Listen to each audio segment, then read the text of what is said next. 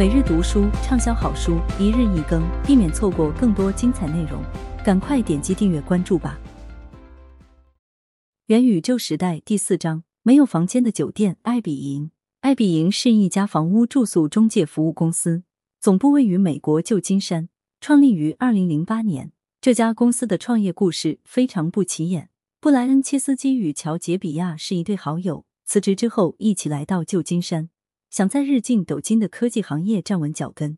当他们发现自己在旧金山连公寓的租金都快付不起的时候，想出了一个招租赚钱的办法。他们在自己的公寓中放置了三张气垫床，还为租客准备早餐。此时恰逢二零零七年十月，一个重要的会议在旧金山召开。当时许多人已经订不到酒店了。切斯基与杰比亚向租住他们房间的客人收取了一千美元。并决定把这个小方案发展成一项生意，这也是他们给公司取名“爱比营”的原因。爱比营的英文名为“爱比营”，取 “air breakfast” 之意，即气垫床与早餐。这正是公司创立之前他们最初提供的服务形式。爱比营的服务模式相对简单，个人可以在爱比营上注册，将自己的公寓、商住房以及住宅租给其他人使用。有时候，出租的可能是房主的一个沙发或一间空屋。也有可能是房主暂时不用的整套房子。从租客的角度来看，他们的感觉更像是住在家里，而不是酒店。租客更看重的是房屋的属性、所处的位置以及屋内的设施，比如床、厨房、卫生间等。爱比营将这些信息汇总到数据库中，再以非常便于搜索的方式展示出来。为保护房主的隐私，房屋的具体地址只有在客户完成下单后才能提供。不过，租客可以提前获取关于房屋的很多具体信息，包括房屋的大概位置、屋内的布局、配套的家具与设施，以及可供租客使用的家电等。如果说谷歌地图是把真实世界中的外部公共空间搬到了镜像世界，那么爱比营所做的就是把个人居所的内部空间复制到了镜像世界元宇宙中。截至二零一九年十月，爱比营网站上每天大约有两百万个预订。想象一下。一家酒店在一天内能向两百万个客户销售出去两百万个房间的场面。换个话说，这个巨型酒店，或者说世界上最大的酒店，是在镜像世界元宇宙中创建的，但它依赖于与真实世界的关联来执行订单、履行功能。它通过向房主与租客各收取一定比例的手续费赚取利润。尽管住房信息在叠加了地图及其他信息后是通过镜像世界呈现的。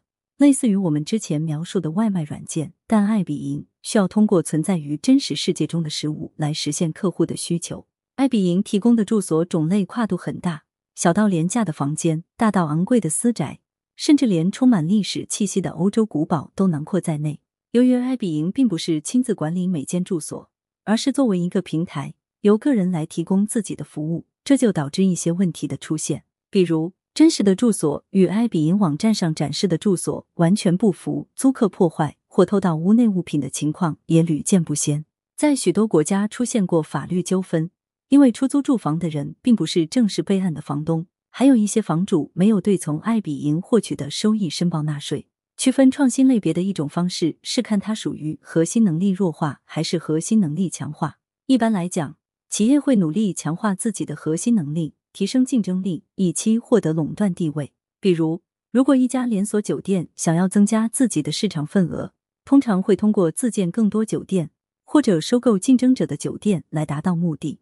但有时，有些企业却是在放松对核心能力的依赖后，才取得全新的突破。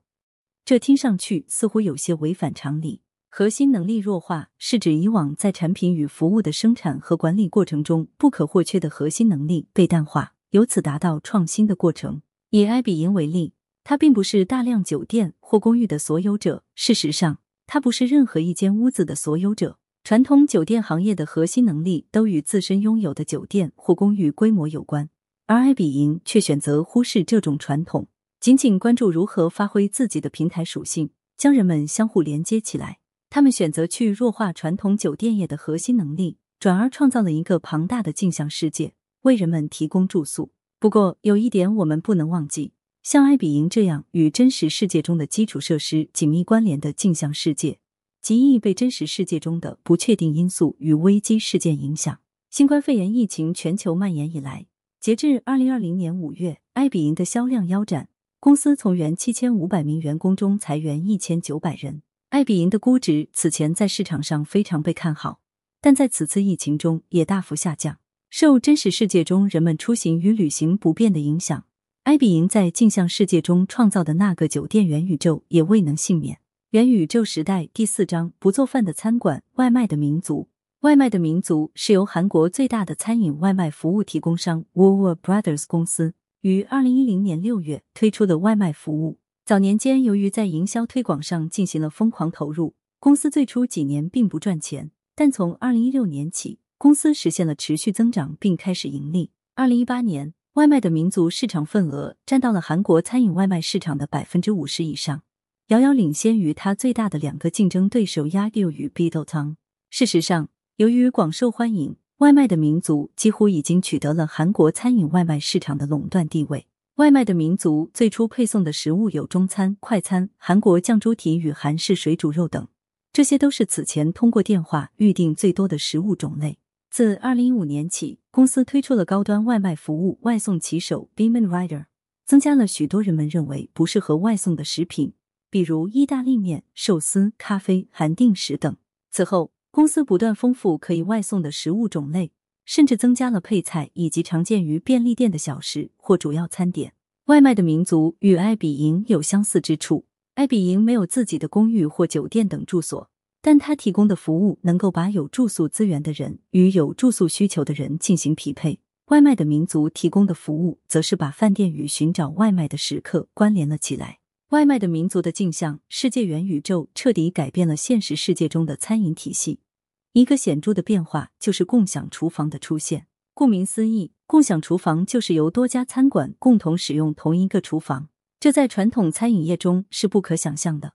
设想一家炸鸡店与一家意大利餐馆分属不同公司，用的却是同一间厨房，岂不是很奇怪？但随着餐饮外送元宇宙的扩大，一些新餐馆已经彻底取消了堂食空间与进店客户的接待，转而专注经营外卖餐食。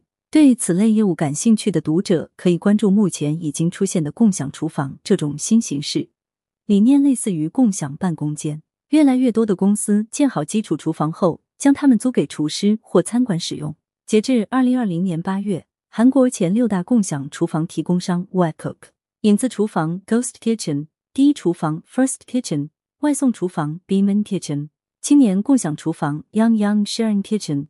以及月度厨房 （Monthly Kitchen） 开放的共享厨房数量比二零一九年十一月增加了百分之七十二。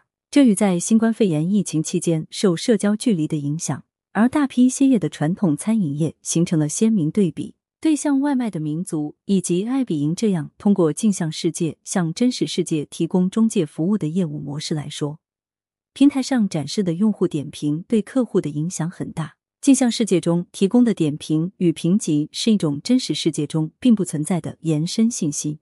可是，随着这种信息的增加，出现了对用户点评与评级进行操纵的问题。在外送平台元宇宙中，曾经有一些经营企业因为隐藏了客户的差评而收到公平贸易委员会的警告，还出现过专门提供虚假评论的收费业务。外卖的民族甚至还向警察举报了。从平台运营商的角度来说，这些问题屡禁不止，是因为运营商都希望扩大各自镜像世界的总经济规模。从参与其中的企业个体、外卖的民族上的注册餐馆的角度来说，这些问题源于每家企业都希望能在自己所入驻的镜像世界元宇宙中拔得头筹。如此一来，用户点评与评级虽然是镜像世界中一种重要的信息扩展，但同时也成了形成误导与欺诈的潜在信息来源。此外，镜像世界中，企业用户与客户所承担的额外成本也颇具争议。外卖的民族通过收取一定费用，出售平台上的广告与赞助位。比如，你可以付费将自己的餐馆置于同类餐饮企业排名的首位。尽管外卖的民族称其将进一步改变排名的算法与广告位的收费方式，但最终的结果是各餐馆不得不通过付费来增加自己的销量。客户从外卖的民族订餐。除了外送费，不需要额外支付其他费用，但餐馆支付的广告费最终会包含在餐费中，所以很难说消费者是否获得了外卖的民族元宇宙的免费服务。换言之，餐馆与消费者在为这个元宇宙买单。其实仔细想想，这是符合逻辑的。消费者与餐馆都通过外卖的民族的外卖元宇宙满足了自己的需求，只是问题在于增加的成本与获得的好处相比，是否物超所值？你可能会认为这项业务能够不断增长，足以说明它物有所值，但事实并不尽然。这种类型的镜像世界元宇宙只收取低廉的费用，但会在推广营销上下血本，直到平台上的企业与用户数量达到一定规模。一旦企业与用户数达到某个量级，元宇宙的运营商就开始提高费用。但元宇宙达到什么样的经济规模才算够了呢？那就是当企业用户与消费者都达到被套牢的状态时，由于对平台的依存度太高，导致难以脱离这个元宇宙。然而，元宇宙的运营商也需谨记。如果盲目信任这种套牢效应，且单方面对企业用户与消费者的收费进行操纵，整个元宇宙可能会崩塌。如果没有企业用户，没有消费者，镜像世界元宇宙不过是空城中的一张交通网罢了。感谢您的收听，避免错过更多精彩节目，赶快点击订阅和关注吧。